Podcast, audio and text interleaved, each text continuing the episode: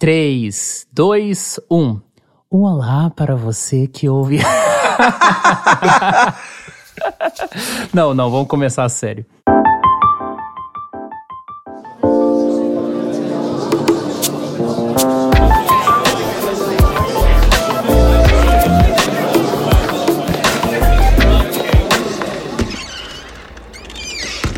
Introvertendo, um podcast onde autistas conversam.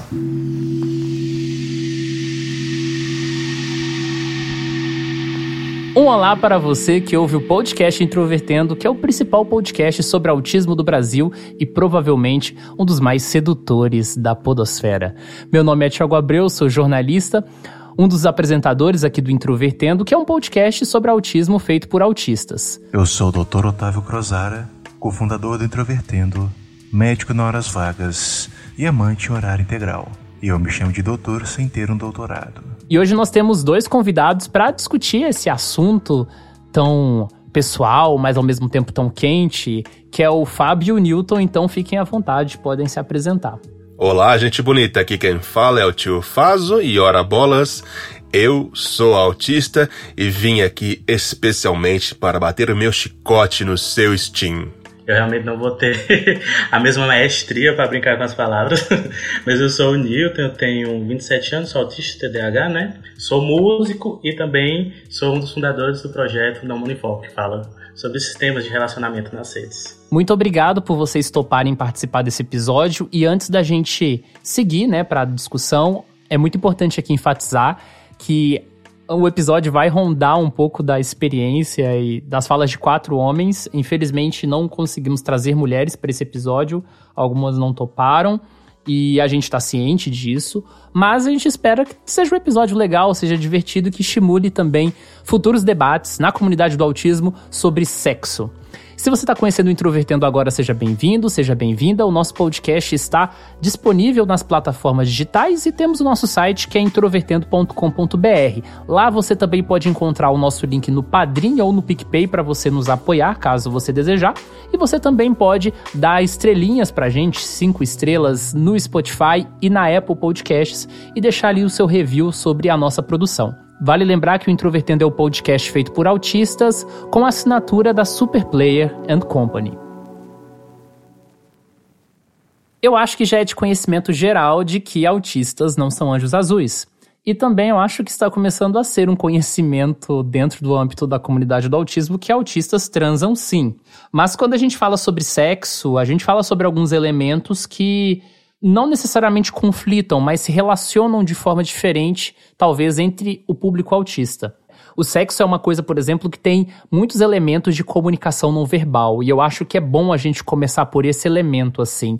Como é que vocês encaram essa questão do sexo? Para vocês é uma coisa muito mais literal, verbalizada socialmente, ou vocês conseguem se adaptar muito bem nessas questões não verbais que envolvem o sexo? Então, menino, sexo para mim, assim, tem duas etapas: o pré-sexo e, e, o sexo.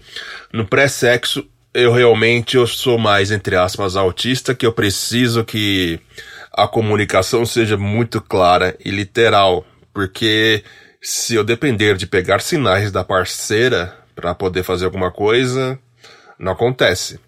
Porque eu preciso de algo bem claro, assim, a pessoa falar, eu quero transar com você, vamos fazer alguma coisa no quarto, vamos namorar, sei lá porque senão eu não, não compreendo que é para fazer algo. Aí na hora do rally rola é diferente, que geralmente eu tenho sempre o papel de dominador na situação, né? O que me, me frustra um pouco. que eu queria ser de vez em quando dominado. E não apenas a pessoa que vai ditar todas as, as regras do jogo. Ui. A questão da comunicação não verbal, eu dei muita sorte, porque no meu relacionamento Assim, a comunicação é basicamente verbal. A gente está fazendo quatro anos de namoro daqui a alguns dias e eu tenho me esforçado para que a nossa comunicação, 100% da comunicação, seja ao máximo possível verbal. Não porque eu tenho dificuldade com comunicação não verbal. Eu tenho, mas não é por isso. É porque eu não gosto de coisas subentendidas e implícitas e entendidas pelo meio. Porque isso vai acumulando e aí isso pode acabar ruim do relacionamento. Eu fui diagnosticado meio mais tarde, né? Eu fui ter alguma resposta sobre diversas questões minhas bem mais tarde, sabe? E quando eu trago, né, assim, um olhar para essa vida antes dessas respostas, eu, eu consigo perceber o quanto a situação com as pessoas que eu estava me relacionando ali, seja em encontro casual, fosse uma relação mais duradoura, causava uma frustração para ela e para mim, para a pessoa, muito por conta de uma falha na comunicação. Eu não sabia como explicar para a pessoa como as coisas precisavam ser para poder funcionar para mim, e as pessoas esperam muito toda uma performance, todo, toda uma forma de agir que, que não tem nada a ver comigo, assim. Então, tem uma relação agora que tá com cinco anos e a gente já mora junto. E aí é, é muito diferente porque a intimidade ela abre, abre as portas para você conseguir desenvolver essa linguagem, mesmo que seja não verbal. Mas no começo, por exemplo, da primeira vez que a gente se viu, ele ficou, o, o, o, meu companheiro ficou muito, muito assustado, porque ele dizia que eu ficava com um olhar muito perdido e que ele ficava se perguntando: será que ele tá gostando? Será que ele não tá gostando? E não é que eu não tava gostando, eu tava. O problema era aquela situação nova, um ambiente novo e receio, muito receio de fazer uma coisa errada, de estragar. Para mim, pensar sexo casual, por exemplo, é, é complicado porque a, a falta da intimidade me dá muito receio muita gente tem muito um, um olhar romantizado e tal, e eu entendo o porquê. Mas para mim o sexo é muito mais físico. E aí, às vezes, essa minha leitura do sexo meio que, que frustra a outra pessoa. Por exemplo, ah, muito gel, é muito, você é muito seco, você é muito gelado, você é, é muito frio nesse sentido. Mas nem é. É que para mim é uma coisa física que nem outras coisas físicas que fazem parte. Só que aí é aquela coisa, né? tem que ajustar ali as expectativas para poder funcionar. Achei legal as observações de vocês e relacionando também com episódios anteriores do Introvertendo, porque a gente já falou sobre interações em aplicativos. A gente fez um episódio ano passado que foi bem importante, que foi o Precisamos Falar sobre Autistas que Não Transam, que envolve todo um processo até a relação sexual propriamente dita, né? Uma interação, uma interpretação das expectativas do outro mas também tem essa etapa posterior, que é o momento do vamos ver, e que muitas vezes há um julgamento alheio, porque muitas vezes a outra pessoa que está se relacionando também tem as suas inseguranças, também tem a sua forma de viver, de experimentar as coisas. E muitas vezes essa questão do sexo também acaba acompanhando modelos de relacionamento. E isso perguntando principalmente para o Newton, né? Porque eu sei que ele estuda e é bastante focado nessa discussão sobre a questão da monogamia e da não monogamia, eu queria saber, assim, existe uma visão, talvez na comunidade do autismo, eu não sei se é uma impressão minha, mas eu tenho a impressão que algumas pessoas acham que autistas se encaixariam em relacionamentos mais normativos, mais cheios de regras, etc., ou coisas do tipo. É, como é que você observa a, a, discussão sobre monogamia, não monogamia no, no contexto do autismo, você acha que isso é um preconceito das pessoas? Então, inclusive, eu estou produzindo agora uma entrevista que é com pessoas autistas que são não mono, pessoas autistas de TH que são não mono, para falar justamente sobre essas experiências, porque eu acredito que trazendo as experiências de pessoas variadas, é, a maioria das pessoas vai conseguir se relacionar de forma mais interessante do que só uma teoria, por exemplo, né? E aí, uma questão é que Assim, existe um preconceito geral, com certeza, em relação a relações que não são é, é, é, é, monogâmicas. Porque a monogamia ela é, é, o dado, né? Dado, inclusive, muitas vezes como um fato natural. Só que aí, a partir de diversas análises, análises que partem de lugares diferentes, existe uma crítica que é estrutural à monogamia, que se procura é, visar, que não é sobre a quantidade de relações que a pessoa está tendo ali, é sobre um modelo, e aí isso aí você vai ver a Kolontai em 1917, lá na Revolução Russa, e aí a Emma Goldman, anarquista, e o Engels falando sobre isso, tem um livro, né, A Origem da Família, da Propriedade do Estado, vai relacionar essa construção da monogamia enquanto uma estrutura que, que se liga, por exemplo, ao patriarcado, ao Estado, ou, atualmente né, ao capitalismo, então, quando a gente fala de uma crítica, né, a partir de um pensamento político em relação a isso, é uma crítica a essa organização, essa estrutura, mas não em relação às relações pessoais, assim, porque bateria social, interação. A interação, cada pessoa vai ter um, uma interação diferente com a outra, e uma pessoa neurodivergente vai ter também uma interação diferente a partir das particularidades dela. E aí, se eu disser assim, ah, porque é a não monogamia, e aí as pessoas às vezes encaram que é porque elas vão ter que ter 35 namorados. E não é sobre isso. Penso, vivo, estudo a não monogamia há quatro anos, mas eu já tive momentos em que eu me relacionei apenas com uma pessoa, sobretudo porque eu não tinha energia para gastar com ninguém. Então é sobre todo, sobre toda uma construção de um pensamento político, né? E aí eu acredito que exista muito preconceito, mas é porque falta informação. Eu nunca tive nenhuma relação fora da monogamia, no sentido de com mais de uma pessoa, justamente porque eu tenho muita dificuldade de focar em mais de um objeto de paixão ao mesmo tempo, então eu acabaria deixando a pessoa de lado. Eu já tentei ter relações sexuais sem ter uma, um relacionamento amoroso com a pessoa e foi desastroso para mim, porque me apeguei à pessoa. Eu noto que para as pessoas que não são autistas, o sexo, no caso da monogamia, o sexo e o, am o amor parecem estar interligados. Mas com algumas pessoas que eu já conversei comigo, fica bem claro para mim o que é uma relação amorosa e o que é sexo. Eu sou uma pessoa que, por exemplo, vou lá fazer as coisas, só que eu tenho que depois ter todo um cuidado após o término para preencher a parte emocional da outra pessoa. Porque senão, por mim, tipo, podia pegar, levantar e ir embora. Mentira, não levantar e ir embora, mas eu não ia ficar de chameguinho. Eu não sei se, se isso é só uma característica de pessoas que não são autistas ou ou é relação monogâmica que provoca isso? Não sei. Eu sou totalmente leigo nessa parte. A gente não pode nem preencher uma planilha depois do sexo. Mas, falando seriamente mesmo, eu acho que existe. Isso está muito relacionado também à questão das regras sociais, né? Que acaba sendo uma questão complicada para autistas. Eu não sei se todas as pessoas pensam é, de acordo com essa lógica, mas talvez existe uma convenção tão grande so socialmente, né, de que precisa ter um, um, um, certo carinho, etc., e isso acaba sendo uma coisa bem complicada. Eu, particularmente, eu sou muito que nem o Fábio falou, eu sou muito pragmático em relação a isso. Por isso que eu estava dizendo, para mim é uma coisa, é, é, é, um exercício físico muito menos ligado a, a toda uma coisa assim, ah, tem que ser a pessoa que eu mais amo do mundo mas a gente acaba que tendo que aprender a fazer essas coisas de, é, é, no sentido de, sei lá, acolher o que as pessoas esperam, porque a gente é, é fica tentando preencher ali aquelas expectativas, né? Por isso que eu digo que uma relação mais íntima, para mim, é interessante, assim, íntimo no sentido de tempo, né? Porque acaba que é mais fácil conversar sobre essas expectativas. E aí a pessoa não pensa que eu odeio ela só porque eu me levantei para ir jogar um joguinho. sim, sim. E tem várias outras questões relacionadas ao autismo que também me fazem pensar nesse contexto do sexo, e uma delas é a discussão que a gente tem sobre hiperreatividade hiporreatividade a estímulos, né? Que alguns também interpretam como é, ser mais ou menos sensíveis sensorialmente.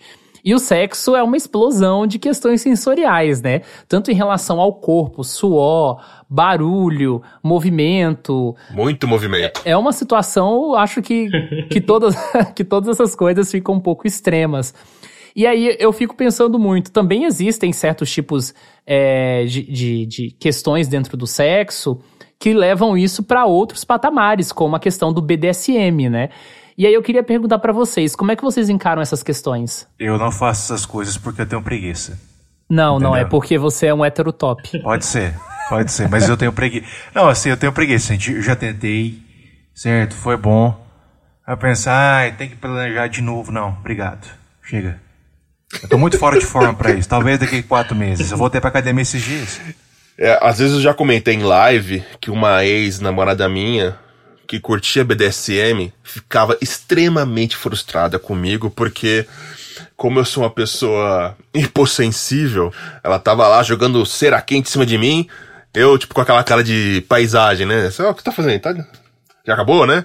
A mesma coisa com apertar mamilo, apertar as partes do corpo, é, gelo tudo mais. Eu não, eu não manifestava nenhuma reação esperada por ela.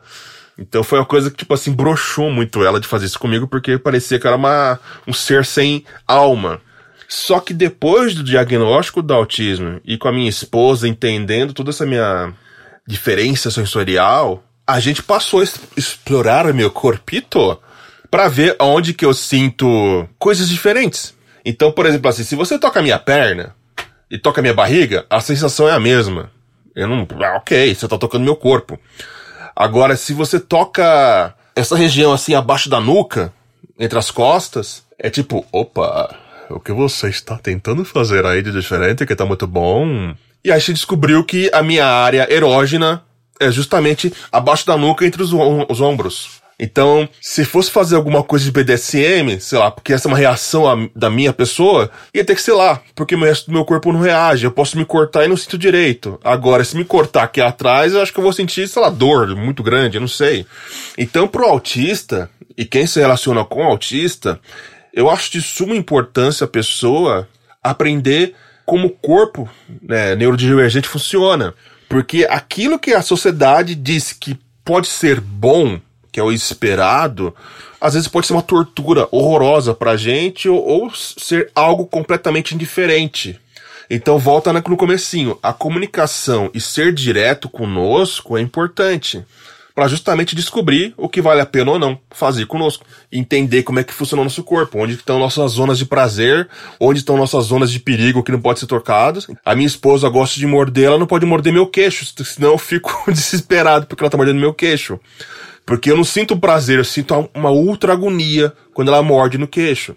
Então a gente vai aprendendo como que o, o, o parceiro funciona. E mesmo, por exemplo, entre dois homens, existe isso também, um, uma expectativa de uma dominação e uma pessoa que vai ser, que vai ser dominada, uma questão cis heteronormativa, né? Por exemplo, na minha experiência com mulheres, para mim é muito frustrante a expectativa de que eu vá dominar ela de uma forma que, que não é como eu acho que o sexo deve funcionar, porque não é como funciona para mim.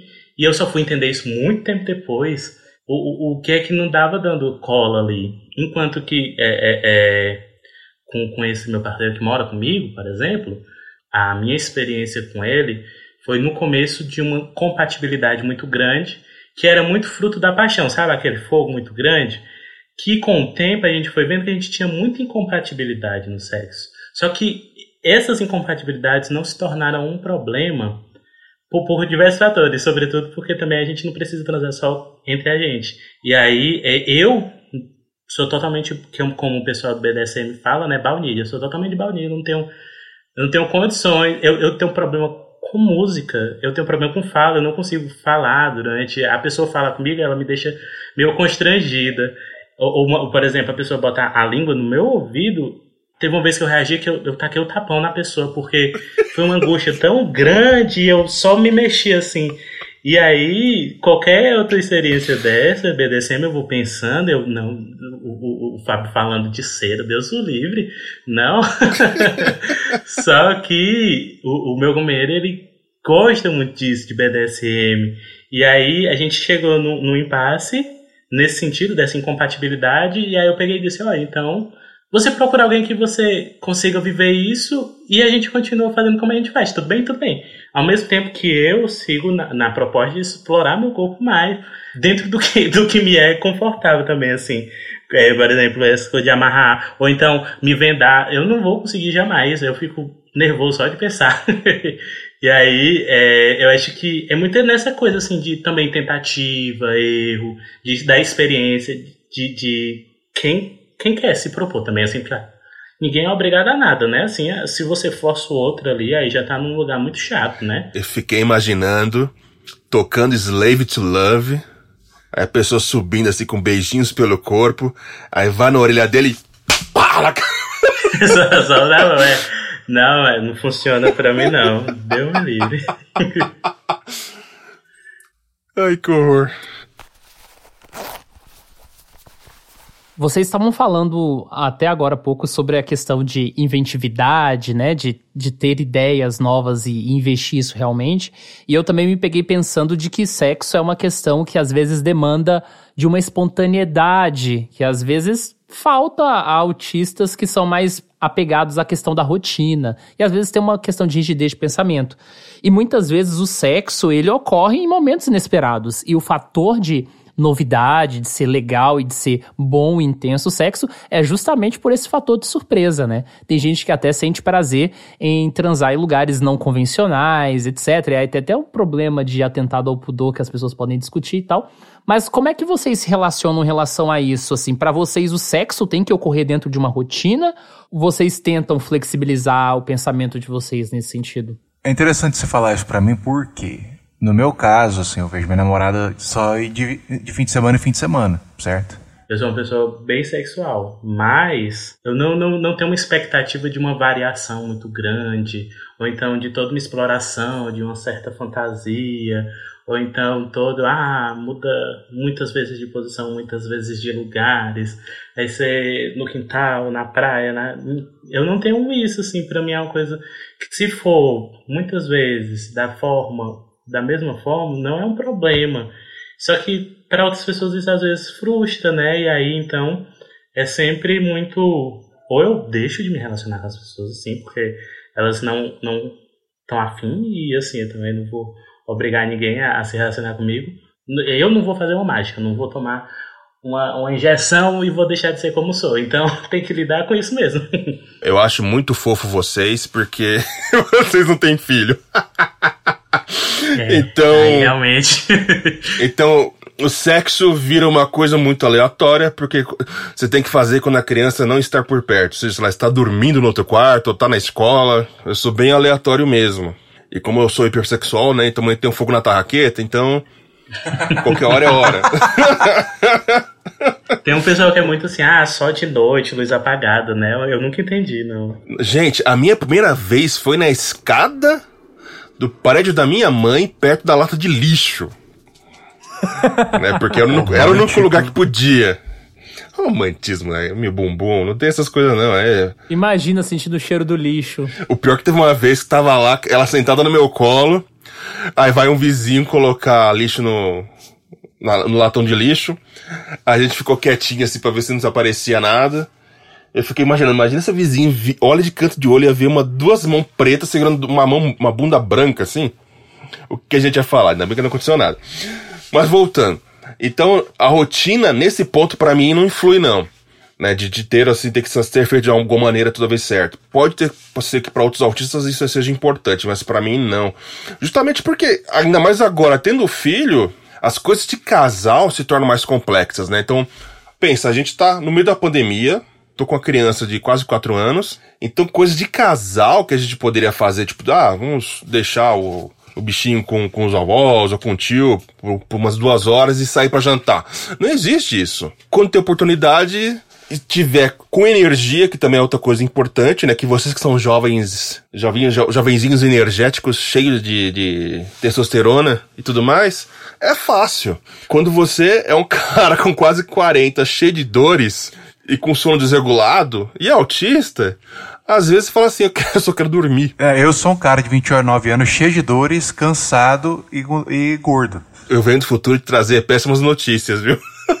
Não, mas eu vou, eu vou melhorar, eu vou melhorar. E eu tava me pegando também pensando em uma última coisa aqui, que é sobre a reação das pessoas com a informação de que você é autista pensando sexo. Porque eu já conheci pessoas próximas que são autistas e que tinha algumas pessoas que tinham curiosidades um pouco fora do limite, sabe? De saber como é que era o sexo daquelas pessoas e tal. Então, queria saber, vocês já se sentiram sexualmente objetificados por serem autistas? Olha, por ser autista, se eu fui objetificado, eu não percebi. Dá bem, né? É, se você não seria autista. Esse é o paradoxo da sua pergunta, Thiago. como autista, nunca fui objetificado. Mas como negro, sim. E tem gente que acha ruim, eu não acho ruim, não. Alguém fala, nossa, qual que é o tamanho do seu pé? Ah, quase 47, ui. Hum, deixa a fantasia, deixa a fantasia rolar, gente, porque eu não me socializo, né? Vamos pensar na situação solteira, eu mal me socializo. Aí eu sou um, um negão de 1,94m, gigante. Eu quero que pense besteira de mim mesmo. Eu quero que me queire. Quando penso em sexo e autismo, parece que as coisas não computam. Eles acham que a gente é muito inocente e puro, mal sabem os terrores que nós tacamos por aí por fora. Ou pode ser também o, o coisa do Steam, né? Qual que é o seu Steam? Ah, eu balanço a mão. Hum, balança a mão, né? Esse dedinho aí de Jay, vamos brincar? Eu não sei. Meu Deus. Imaginar a pessoa pensando, ah, você é autista, suas asas, né? Essa expectativa de anjo azul. Acho que espera isso, que tem assim umas asas, todo um negócio. Quando você vai ler toda a produção que tem acadêmica mesmo sobre sexualidade e autismo, né? E é bem grande, sempre tem muito a relação de como a família infantiliza, né? E que, que quer tratar aquela pessoa como uma pessoa assexuada. Não é nem assexual, é assexuada, no sentido de que não vai, vai ter desejo e tal. Só que a construção da sexualidade humana, ela começa desde muito cedo. É uma coisa que atravessa a própria infância. A adolescência não surge magicamente na puberdade. Ela é uma construção, assim como diversas coisas do nosso, do nosso funcionamento, né? Tem pais que não vão querer que a criança, que o adolescente faça isso, por exemplo. Eu li um artigo que é, é, é sobre adolescentes autistas. E aí pega o pessoal que tem 16, 17, 18 anos, e aí tem homem, mulher, é, é de sexualidades diferentes eles falando muito sobre como os pais não querem conversar sobre. E é aquela coisa, os pais já não gostam de conversar com quem não é autista. E aí é, tem todo, tem todo esse lance do anjo azul e, e todo o moralismo que já é, é, é, é típico aqui desse território. Então, é muita coisa, né? Eu tenho, eu tive a sorte de ter uma mãe que sempre me, me criou de forma muito aberta em, em relação a tudo. Então, eu tive muita informação em relação à sexualidade. É, é, ela sempre se preocupou em trazer, no tempo que ela considera. A minha mãe é pedagoga também, então ela teve todo um cuidado em relação a isso, que de certa forma me preparou melhor. Mas eu mesmo, enquanto professor, já tive que lidar com casos, por exemplo, de, de, de gente mais velha, mais velha, sei lá, menina de 17 anos, terceiro ano, tem pouco conhecimento sobre camisinha, por exemplo. E aí, se a gente transporta essa realidade para pessoas autistas e toda a dificuldade que as pessoas já têm de falar de sexo, eu imagino que cria todo um problema muito maior, né? E aí, eu não, não considero ter sido é, é, hipersexualizado por ser autista, assim, não, não tive essa experiência. E se aconteceu, eu não, não percebi. Mas por ser negro e gordo, sim, já. A educação sexual para nós, autistas, é de suma importância, porque eu já vi vários casos de autistas com 20, 30 anos que não sabem como funciona a camisinha, sobre o ciclo menstrual, reprodutivo, né, humano. Então essa ideia do anjo azul, que a gente tanto fala para evitar, é para justamente chegar nesse ponto de que você vai ter adultos que não sabem o básico do básico do básico da reprodução humana a gente precisa muito bater nessa tecla com os pais, né? Qualquer, é muito bonitinho você chamar o seu filho pequenininho de anjo azul, porque não é um anjinho. Realmente, uma criança é um anjinho, uma coisa pura. Só que você não pode pensar que o seu filho não vai crescer. E mesmo crescendo, sendo só um grau 2, grau 3, essa pessoa vai ter desejos, é um ser humano que tem, tem casos de gente que castra quimicamente os seus autistas, entre aspas, né, seus, para reduzir, a zerar a, a libido, para esse ser humano não ter as vontades próprias que um, qualquer um tem, tem só porque é deficiente. Ela beira eugenia, né? Exatamente. Além de beirar eugenia, você tá tirando a chance dessa pessoa de se proteger e entender o mundo e não ser aproveitada por outras pessoas. Porque uma pessoa com educação sexual não quer dizer que ela vai transar mais. Uma pessoa com educação sexual, ela vai conseguir identificar um abusador, uma abusadora. Isso, vai ver o comportamento é. errado. É. Vai entender o que pode ser feito com o corpo dela, né? Então tudo mais, pode falar. Educação sexual é essencial para todas as pessoas, sobretudo, obviamente, né, o recorte que a gente está fazendo aqui, para pessoas autistas, e é, é muito importante conscientizar os pais nesse sentido que eles não tratem a pessoa com deficiência como uma pessoa assexuada, que eles não procurem castrar e que eles encarem a realidade ali do desejo que é presente, porque a sexualidade ela faz parte da construção humana. Inclusive se a criança, se, se a pessoa com autismo for, é, é, a pessoa autista for assexual também, né? É uma possibilidade também, mas aí é uma coisa que ela que vai ter que descobrir, né? Então, pessoal, indo para os finalmente, eu queria inicialmente agradecer Fábio pela sua participação aqui mais uma vez no Introvertendo e Newton pela sua estreia aqui também no podcast. Só que antes de vocês falarem das redes de vocês etc, eu tenho um questionário rápido aqui e vocês precisam responder rapidamente. Primeira pergunta: dormir agarrado depois do sexo ou cada um pro seu lado? É, dormir agarrado nunca porque eu sou do Ceará, aqui só tem calor, então Não dá, não. se tiver muito quente, não. Se tiver frio, tudo bem. Mesmo se tiver quente. Transar ao som de Barões da Pisadinha ou Ratos de Porão? Não transar. não, Barões da Pisadinha é mais, é mais iconic. Levantar, mudar a música e voltar pra cama. Bem, eu tenho um histórico muito grande de transar ouvindo death metal e heavy metal, então eu não posso opinar sobre barões. É isso, pessoal. Muito obrigado. Fiquem à vontade para poder falar sobre o trabalho de vocês. É, agradeço né, o convite, é, é, sempre muito legal e, sobretudo, falar dessa perspectiva, a partir desse lugar. É, é muito, muito, muito legal ouvir é, é, as experiências e tal, e me relacionar ou não, me relacionando com, com a vivência e não me relacionando pensando nessas outras possibilidades. É uma coisa que, que eu, eu gosto muito, né? Conversar, inclusive, eu sou muito conversador. E conversar sobre sexo também, o pessoal é muito travado e eu sou muito, muito não travado. agradeço o convite, foi muito legal conversar sobre isso, que, que o, o debate seja muito útil para mais pessoas e que, que converse mais sobre. O meu projeto é o Não Monifoco. A gente tem um site, a gente está nas redes sociais. Nas redes sociais é arroba não mono em foco. E o nosso site é www.nãomonifoco.com.br. A gente tem, tem artigo, tem podcast, tem entrevista, tem tradução. Sobre é, toda essa construção histórica, sociológica, é uma pesquisa bem, bem séria, que é feita por pessoas racializadas, o Não Foco é feito por pessoas negras, indígenas, todas LGBT, então a nossa perspectiva parte desse lugar, né? E nesse caso, tudo que eu produzo sempre também parte desse lugar, do meu lugar como autista no mundo, né? Então, é, para quem quiser conhecer e foi ótimo tá, estar com vocês aqui neste momento. Novamente, obrigado pelo convite. Né? Espero que minhas barbaridades e as coisas que eu falei não sejam levadas para o lado errado, ou leve para o lado errado, mas me convide. Brincadeira? então visite minhas redes sociais no Se Eu Falar Não Sai Direito. Está no Instagram, Facebook, YouTube. Em breve vai ter nosso site. Eu só quero reforçar o, o, o que a gente agora disse no final. Que pais e mães entendam que os seus filhos, por mais que eles sejam autistas, são pessoas como vocês. E muitos deles vão querer transar e muito. Então se preparem. Eduquem eles direitinho para que o futuro, quando vocês não estiverem por perto, tudo ocorra da melhor forma possível. E usem camisinha. Com certeza, com certeza. E o próximo episódio do Introvertendo vai sair excepcionalmente dia 11 de maio, que é o nosso aniversário. Então aguarde que vai sair coisa legal por aí. Até mais, pessoal!